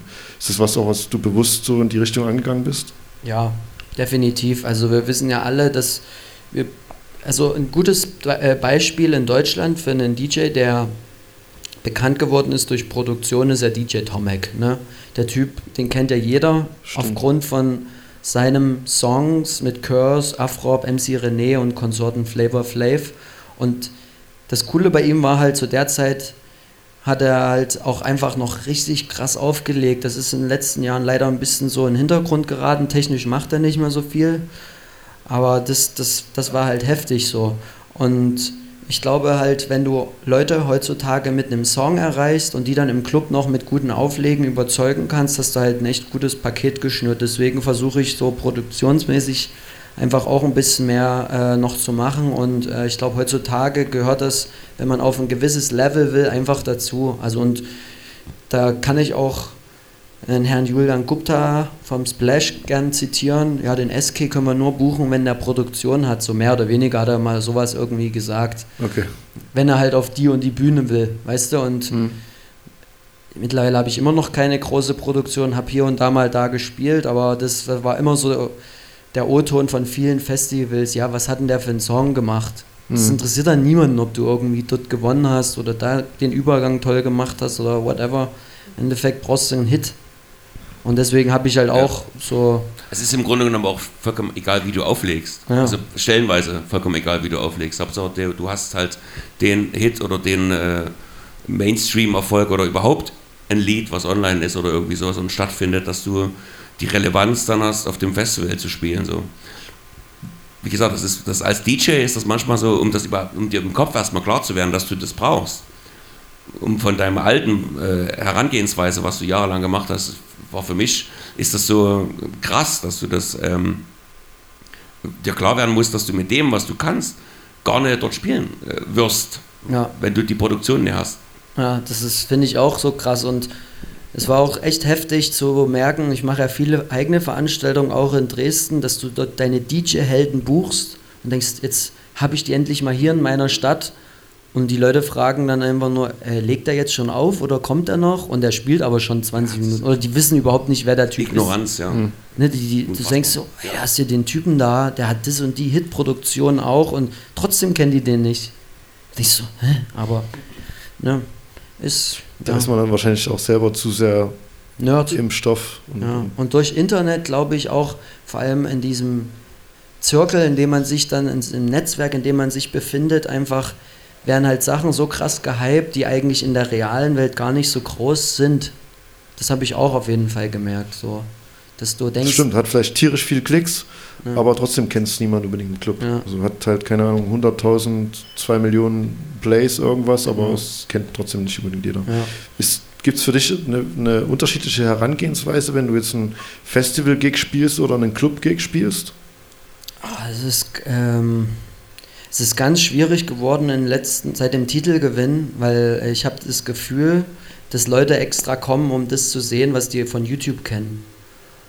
Und die dann zu enttäuschen, wenn du in einem Club gebucht wirst, wo 80% der Leute das nicht kapieren, was du machst, ist es ein Spagat. Und ich will das aber halt trotzdem machen und deswegen hatte ich das auch vorhin so gesagt, es kommt oft vor, dass ich mal wirklich, ich nicht einen Floor leer spiele, aber dass die Leute dann einfach dastehen und ich so, was macht denn der Typ da jetzt? Ja, Das macht doch der DJ, der sonst ja auflegt, nicht, weil die das einfach nicht auf dem Ja, Schirm du haben. überforderst die Leute natürlich Ja. so, so ein bisschen. Und dann sind aber Leute da, die wollen genau das sehen und Das, das war auch immer so ein bisschen die Kontroverse, wo ich das äh, Freestyle verfolgt habe, dass es für mich immer so war, dass viele Leute jetzt denken, so muss im Club aufgelegt werden, so wie da ist, wo ich mir dann aber sage, ich mache das seit 15 Jahren, ich weiß ungefähr, wie ein Club funktioniert. Das wird nicht funktionieren, dass, dass du äh, Freestyle zwei Stunden im Club machen kannst. Weil die Leute sind nach einer halben Stunde so genervt von dieser Fülle an Tracks, die da passieren, von diesem Overkill an Musik so, wie, äh, ja, und, und äh, gleichzeitig war aber immer dieser- Tenor, man muss das so machen. Und alle Club-DJs in Deutschland haben sich alle so in diese Richtung entwickelt. Schnelle Übergänge, dort noch ein Toneplay und da noch dies und das. Und äh, Lieder wegspielen, 10 Sekunden anspielen, neuer Song. Und ich dachte mir immer so, boah, ey, ja, das ist anstrengend. ja, Ne? okay. nee, nee, Ja. stimme ich dir zu, aber ich erwische mich trotzdem immer selbst wieder dabei. Und ich habe, glaube ich, da, also was ich bei meinen Sets dann irgendwie, das, dieses Umdenken hat bei mir schon eher angefangen, schon vor Freestyle, war dann, dass ich die Übergänge und die schnellen Wechsel so dezent hinbekomme, dass den Leuten das nicht unbedingt auffällt, dass das vielleicht so ein bisschen so klingt wie so eine Art Remix, den du einfach abspielst. Und gerade mit den neueren, elektronischeren äh, Produktion und Trap-Remixen, an die die Leute ja mittlerweile gewöhnt sind, kann man da auch mit dem S9-Mixer, kann man ja echt viel machen und so live remixen. Und das klingt aber halt trotzdem nicht Klingt so. es halt mehr wie aus einem Guss so. Ja, also du kannst ja irgendwie einen anderen Drop da einfach spielen oder machst einen kleinen Loop auf irgendeinen Vocal und dadurch wird ein Build-up draus und das ist halt das Coole und das macht mir mega viel Spaß und ich glaube, das, das funktioniert auch besser als dieses Quick-Mixing, wo du einfach, wie ich das auch früher gemacht habe, so, wo, wo du auch so einen Hass geschoben hast. Ja, aber ich verstehe ich, kann ich nachvollziehen, so, weil du spielst einfach so eine Fülle an Songs und dann kommt der Song, den alle hören wollen und du machst so, ja cool, alles klar, habe ich gespielt. Puh, nächstes ist scheiße, na klar. Das äh, killt den Vibe stellenweise der Veranstaltung. Es ist ja auch, ich glaube, wir haben da auch so grundsätzlich verschiedene Herangehensweisen, was ja auch völlig okay ist. Jeder hat so, so ein anderes Ding. So, und mich haben eben auch Battles noch nie so interessiert. Ich, also immer, ich habe es immer beobachtet und geguckt, weil, mich, weil mich technisch das interessiert hat, aber habe das nie irgendwie die Ambition gespürt, das will ich machen, sondern ich habe da eine Herangehensweise. Es ist ja auch so diese Frage immer, die man sich als DJ stellen muss, die ich jetzt auch dir stelle. Siehst du dich eher als Künstler oder als Dienstleister? Wahrscheinlich oder wo dazwischen drin oder siehst du dich nur als Künstler? Ich habe immer eigentlich darauf hingearbeitet, als Künstler wahrgenommen zu werden. Um halt dann, ich hatte da, das war zu Ze- Zeiten, wo ich im Terminal 1 in Dresden aufgelegt habe. Und das auch mit Serato dann wirklich so war, dass wirklich jeder die gleiche Mucke gespielt hat und die Leute auch angefangen haben zu, die wussten dann einfach, ja, der spielt mit einem Laptop, der hat jedes Lied. Und an dem Punkt habe ich mir gesagt, nee, ich habe jetzt nicht mehr jedes Lied, weil du hast so voll viele Songs, die einfach runtergeladen, dass du die hast im Notfall. Und dann hast, hab, hat man sich immer wieder dabei ertappt, ach, jetzt spiele ich einfach den Genau, Pitbull. du, hattest Und mal, du hast mal bei Facebook einen Post gemacht und hast irgendwie geschrieben, ich habe mich von allem Dreck befreit. Ja. Und du hast jeden Mist von deinem Laptop runtergeschmissen. So, da Weil- dachte ich mir, wow, krass. Das war zu dieser Black Eyed Peas Zeit, wo Genau. alles so Abtempo war, wo Genau. alles so Und das hat mir, widerlicher Clubsound. Das einfach. hat mir ganz viel geholfen irgendwie, weil ich hatte das dann einfach nicht mehr. Und das war dann so ein bisschen wie vorher, weil früher hast du auch nicht eine Platte gekauft, die du scheiße gefunden hast. Und deswegen gab's die, hatte jeder DJ, ihr in Chemnitz hattet euren eigenen Sound. Ja, das stimmt. Ja. Jeder hatte so sein bisschen seinen eigenen Sound. Dresden war ein bisschen mehr RB-mäßig, glaube ich, unterwegs, wenn ich das jetzt so sagen darf. Und ähm, das, das hat mir geholfen und ich habe dann halt auch noch versucht, so diese technische Komponente immer noch ein bisschen mehr reinzubringen. Zum Beispiel habe ich halt Mirko Machine auf dem äh, DJM S9 äh, 909 Mixer gesehen äh, in, bei einer Hip-Hop-Party in Dresden und der hat da so krass die Effekte benutzt. Hat von dem Publikum niemand interessiert, aber ich fand das mega geil. Und Mark Hype hatte auch einen 909 Mixer und hat da die Effekte so benutzt und sag sich selber gesampelt und irgend so einen Scheiß. Und ich boah, krass, brauche ich. Und da habe ich dann angefangen, das auch zu benutzen. Das war noch zu Vinylzeiten, glaube ich sogar. Ja, ja Mirko, der spielt ja eh nur Vinyl. Macht der? Nur? Ja, Keine so Ahnung. 45 wahrscheinlich. Ja, das ist ein Hater. Der Ja? hat jetzt hat in, in Digital. Hamburg hat er jetzt mal mit Laptop gespielt. Echt? Ja. Absolut Ich habe Modus. Fotos gesehen, wo er mit Absolut Laptop Modus. spielt. Ich sollte es mir screenshotten. All, absolut Modus, alle Q-Punkte an der Tastatur ra äh, rausoperiert. Ja, das ist ja auch so ein Ding, dass sich äh, so Leute wie Mirko Machine zum Beispiel so komplett zurückentwickeln und nur noch mit 45 spielen, weil sie sich selbst limitieren wollen.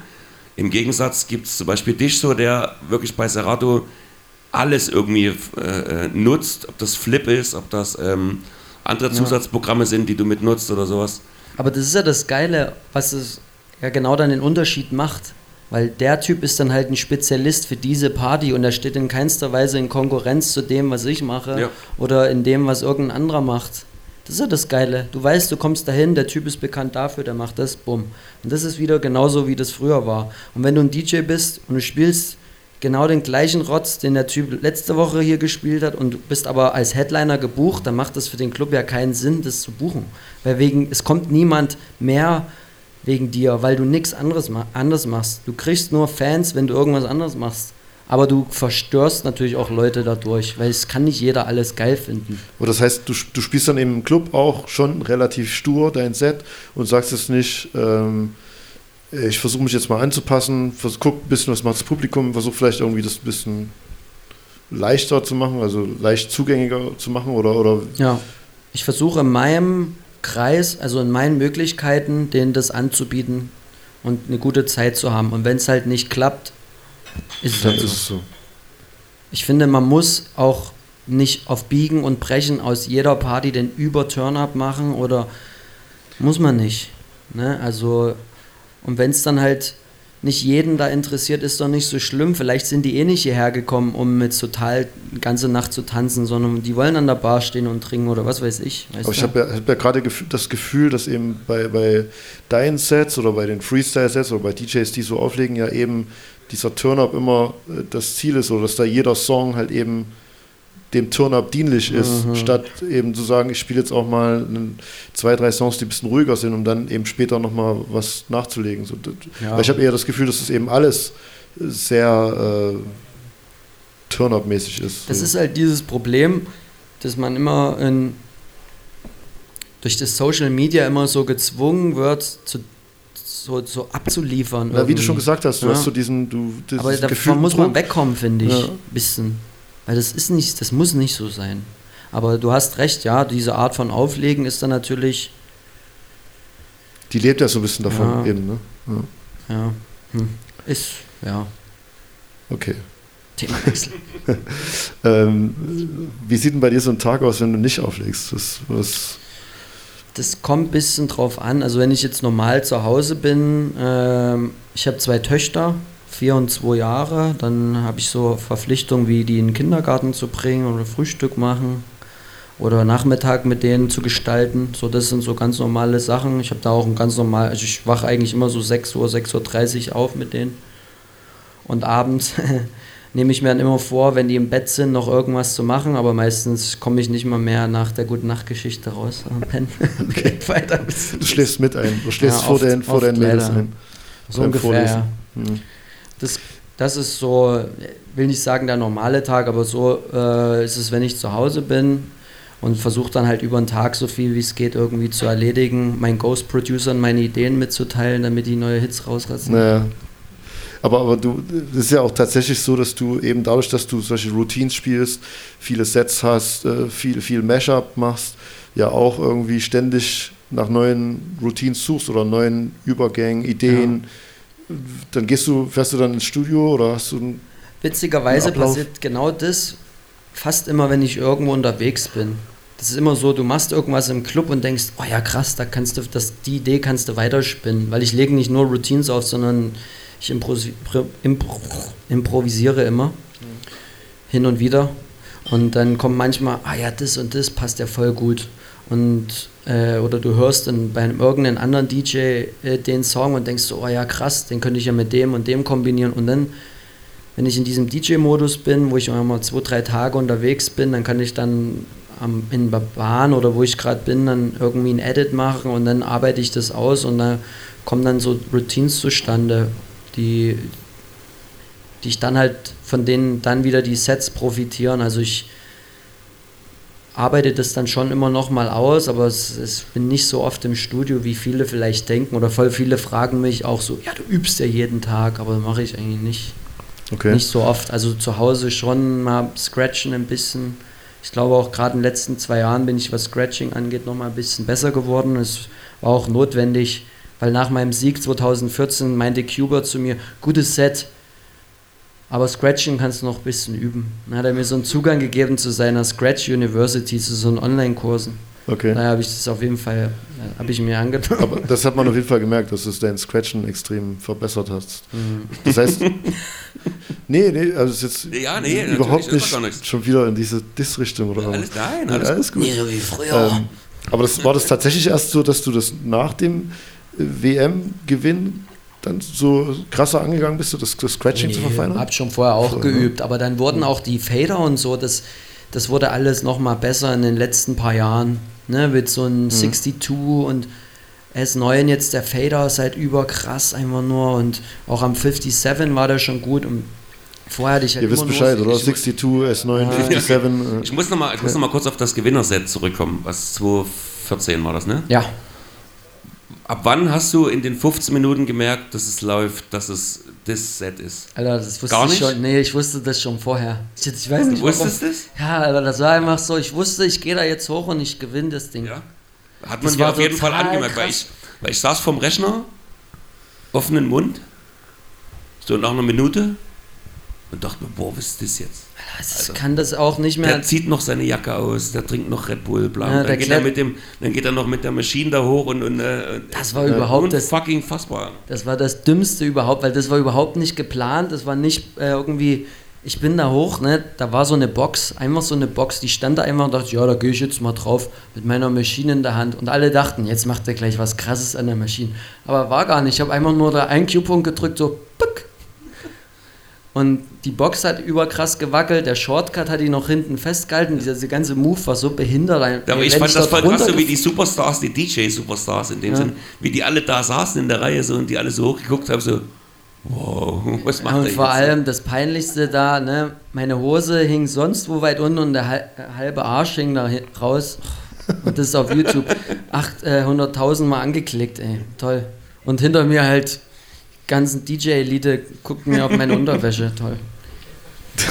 Da habe ich auf jeden Fall unfassbar ge- gefeiert, Nee. also, wo das dann Aber das war krass. Gewinnerset war. Nee, aber ich hatte einfach ein gutes Gefühl die ganze Woche über schon. Braucht man das? Also braucht man dann auch so ein Glück auch an, an so einem Abend, dass man dann auch Ja. einfach Weil das, ich glaube, ich hätte das Jahr zuvor schon äh, gewinnen können, aber ich hatte die Eier einfach nicht. Ich war total nervös. Äh, ich habe mein ganzes Set über den Haufen geworfen, weil das Mittwochsset so gut lief und alle haben nur darüber geredet und ja, hier, das ist das Gewinner. mal kurz erklären, dass das so aus Vorentscheiden, ne? Genau, es gibt immer einen Vorentscheid und dann gibt es nochmal ein großes Finale. Spielt man dann immer dasselbe Set? Nein, ne? Kann man machen.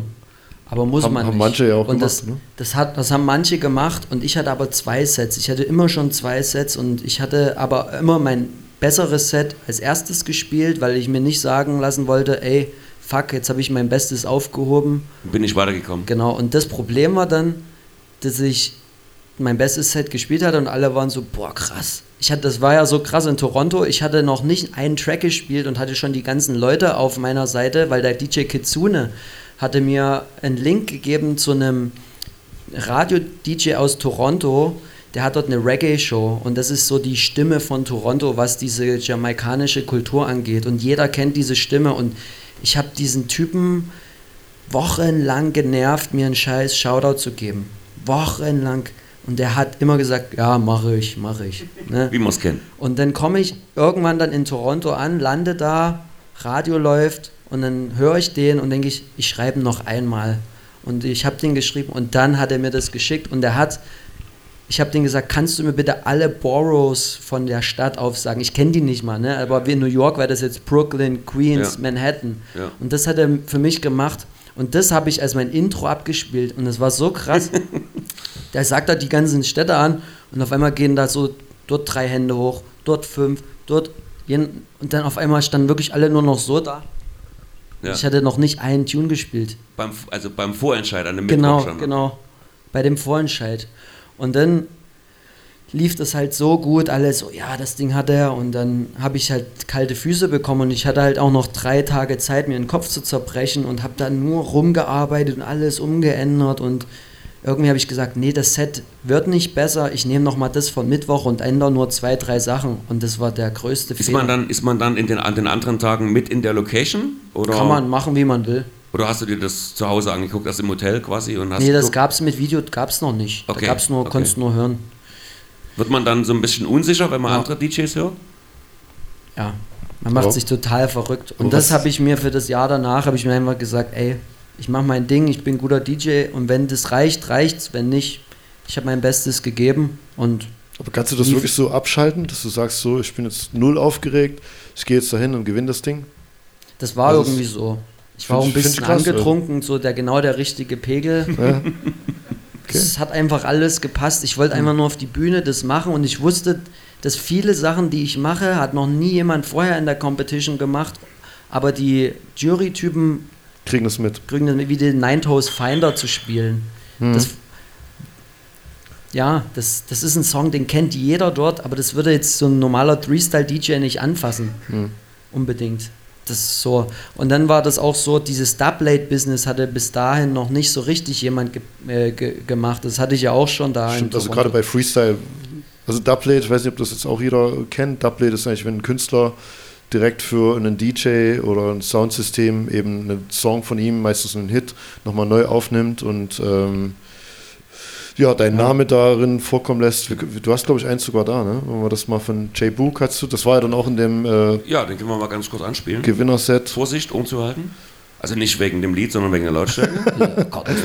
Vorsicht, Tablet von SK. Toronto, this is your boy Jay Boog, and you're rocking with the number one sound killer. Spul mal an Anfang, spul mal an Anfang zurück. Spiel mal ganz von Anfang. Weil da hörst du nämlich, wie der sagt, Toronto. Weil dieses Doublet war für Toronto.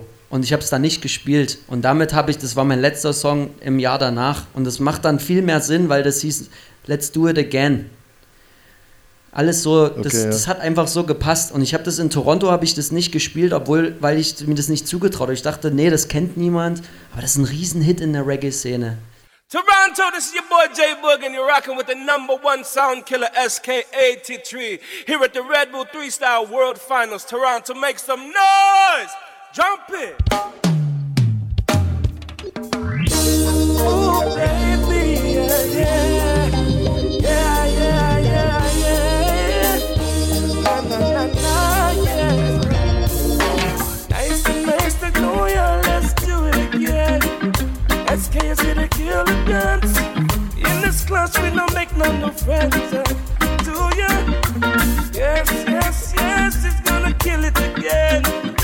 you do it on every dance. DJ SK win the class.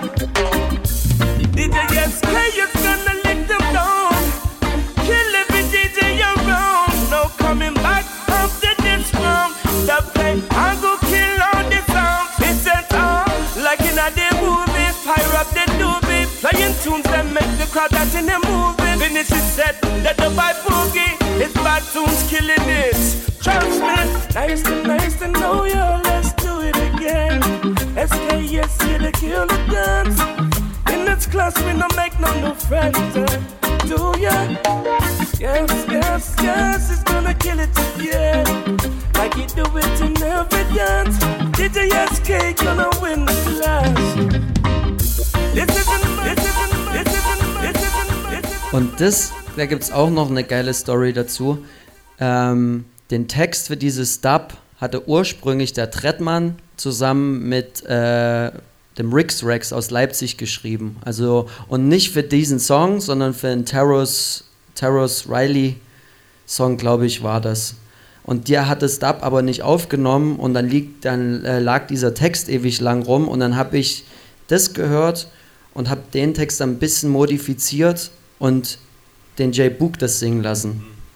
Also da hat der Trettmann auf jeden Fall einen großen Anteil dran und der, dran. und der Rix Rex, ja. Ich kann mich daran erinnern, dass Ja, ich den Airhorn. Song, glaube ich, shazamt habe. Ich Ja. glaube, ich habe den shazamt, weil ich kannte den vorher nicht. Was? Ja, ja. krasser Bin ich Hit. so der Dancehall-Dude. Und ich, Und habe ihn danach in meine Playlist aufgenommen. das ist cool, ne? Ja. Und vor allem, Wie immer. Ne? Ja, wie- du machst, ja, ja. ne, Ja. Und irgend so ein Pop-Act hat dann nachher das als so ein RB-Single oder so oder Dance-Ding rausgebracht. Das, das, das haben die von mir geklaut. Gebe ich dir Brief auch. und Du sie. solltest Tiger mal anrufen, dass er mal, äh, äh, ja, mal wa- paar Scheine rüberrückt. Wie sieht es jetzt bei dir in Zukunft aus? Du hast ja nun eigentlich schon sehr, sehr viel erreicht. Was sind so deine, deine nächsten Ziele, die du in Angriff nehmen willst? Also ganz stark im Fokus stehen halt unser Label Crispy Crust Records, was ich mit den Drunken Masters habe. Da geht ja gerade echt eine Menge. Die, wir haben regelmäßig Veröffentlichungen im, sag ich mal, Bassmusikbereich mit auch hier Donkong zum Beispiel, TK. Ähm, was haben wir noch? Ich habe meine eigenen Songs natürlich released, Drunk Masters äh, Sachen. Wir hatten auch internationale Acts drauf. Im nächsten Jahr kommt ein Sampler mit vielen Tracks und au außerdem ähm, arbeite ich auch noch an vielen eigenen Tracks, die entweder auf dem Label rauskommen oder meine neue Single Rave mit den Drunk Masters kommt jetzt über äh, Columbia, also richtiger Major Release. Okay, also ist Äh, dann eine Kooperation zwischen Crispy Crust und Columbia oder ist das Nee, einfach das, nur ein. äh, das Crispy Crust Team hat da quasi äh, mit mir zusammen das Ding äh, gemacht, aber es kommt jetzt, wir haben das an Major halt ge, Mhm. ge, gepitcht und die wollen das gern machen und Ähm, deswegen hat das jetzt mit Crispy Crust nichts mehr zu tun, aber ich glaube, das kommt trotzdem unserem Label dann irgendwie zugute, weil wir stehen ja da für das Label und Klar. das kommt daraus, das ist auf jeden Fall jetzt das nächste Ding. Ich gebe e extrem viel Gas gerade und Energie rein, besser im Produzieren zu werden. Einfach, dass ich auch mehr Ideen noch selbst umsetzen kann. Für einige Sachen halt, auch die Songs, die wir vor uns gehört haben, habe ich halt immer noch Hilfe gehabt. Also gerade was das Mixing angeht. Die erste Single Get Down, die wir gehört haben, da bin ich wild, wie ich war, nach New York äh, ins Red Bull Studio, weil ich eigentlich noch ein Verse mit Nori auflegen wollte. Da ist ja so ein Ludacris-Sample in dem Ding drin, das wollte ich ersetzen lassen, aber der ist nicht aufgekreuzt. Und da haben wir das in der Zeit, haben wir das da gemischt und gemastert. Äh, und die, die zweite Single Tanab, die wir gehört haben, da hat der TK nochmal äh, auf jeden Fall äh, super Arbeit geleistet und das richtig gut gemischt. Das wurde ja quasi dieses Jahr nochmal so ein bisschen re-released, weil Moombahton so eine Revival erlebt und das ist jetzt nochmal rausgekommen. Und bei Rave, der neuen Single, war das so, das war eigentlich ein Remix für ein Techno-Lied von Ganja, mein Dresdner Kumpel, der hatte da so einen kleinen Hit mit so einer Techno-Nummer. Und da habe ich einen Remix gemacht, den habe ich in meinem letzten Splash-Gig 2015 das erste Mal gespielt. Und da hat es der Ben Esser und der Joe von Drunk Masters gehört und die sagten, ey, das Ding ist cool, geile Melodie, lass das nochmal weiterbauen. Dann haben die Jungs dann auch nochmal drin rumgerührt und dann ist jetzt diese Single, die jetzt eigentlich im Dezember, aber jetzt wahrscheinlich doch erst im Januar kommt, äh, rausgeworden. Das Ding kommt, aber ich habe auch noch ein paar eigene Tracks, die jetzt kommen. Aber es dreht sich viel darum zurzeit. Okay, was sind so eben die, die Visionen, wenn du vor zehn Jahren eben International DJ und Producer, was du jetzt irgendwie erreicht hast, du bist Red Bull Freestyle Weltmeister geworden. Ähm, was sind eben jetzt so, was ist so eine Vision, dass du sagst, von wegen, ich will mal ein Album rausbringen oder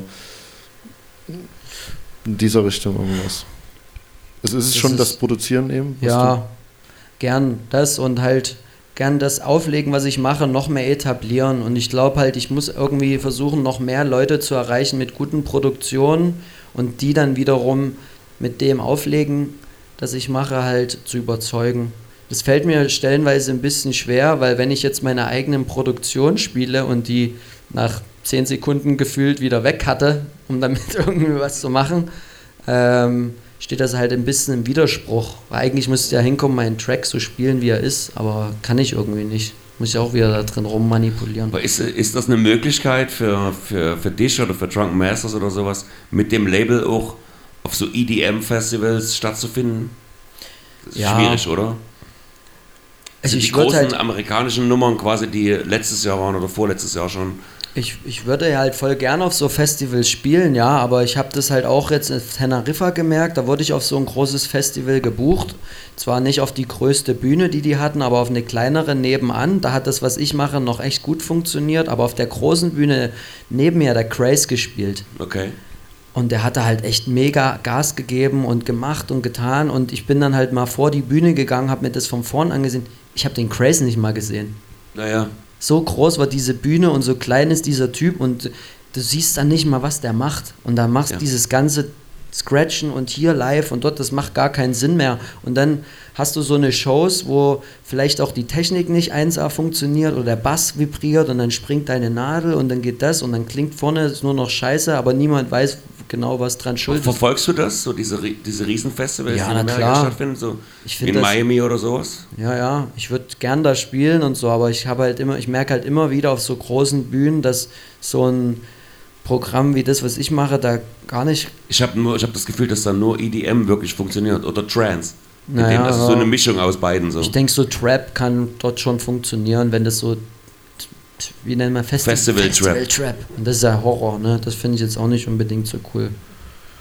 Aber muss man sich dann auf sowas einlassen, dass man da funktioniert? Oder? Das Also, ist man, halt die große Frage, ne? und man braucht Kontakte und Management, was wahrscheinlich. Das siehst du ja gerade bei so einem DJ wie A-Track. Der will halt unbedingt da Calvin Harris Nummer 2 sein, aber der will trotzdem Real DJing machen und das, das haut halt irgendwie nicht hin. Ne, das ist halt das Schwierige. Das frage ich mich auch ganz oft. Weil ich selber nicht, ehrlich gesagt.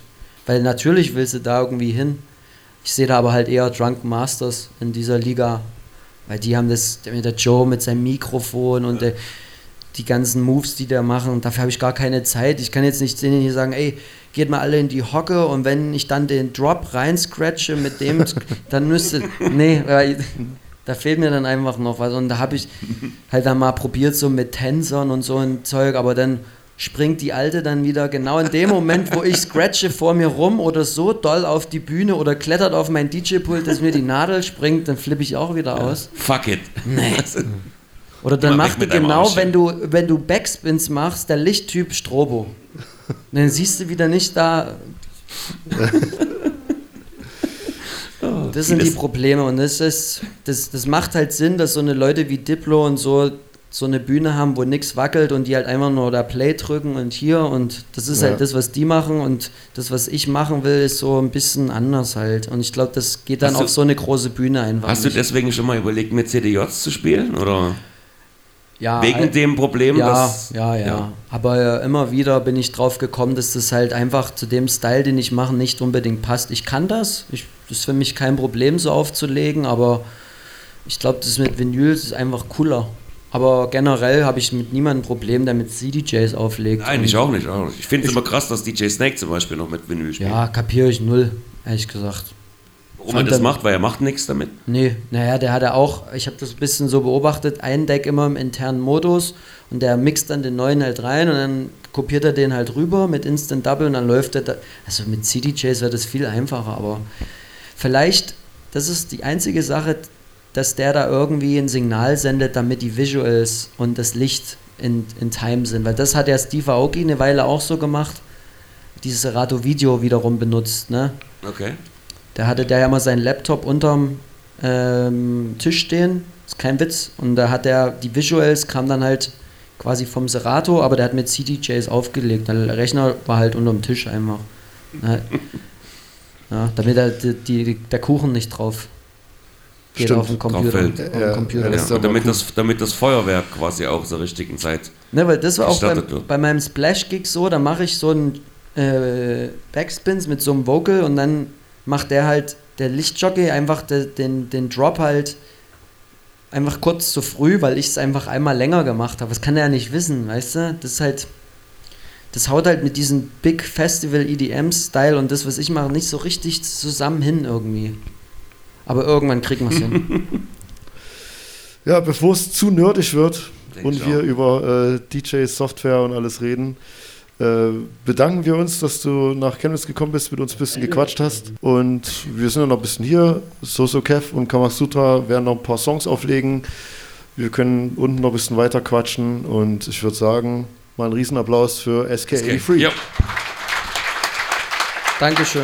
Vielen Dank auch für die Einladung, habe ich mich sehr drüber gefreut. Gerne.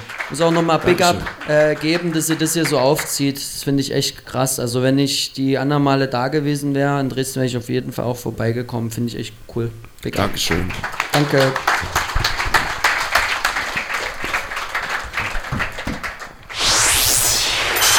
Uptown's finest.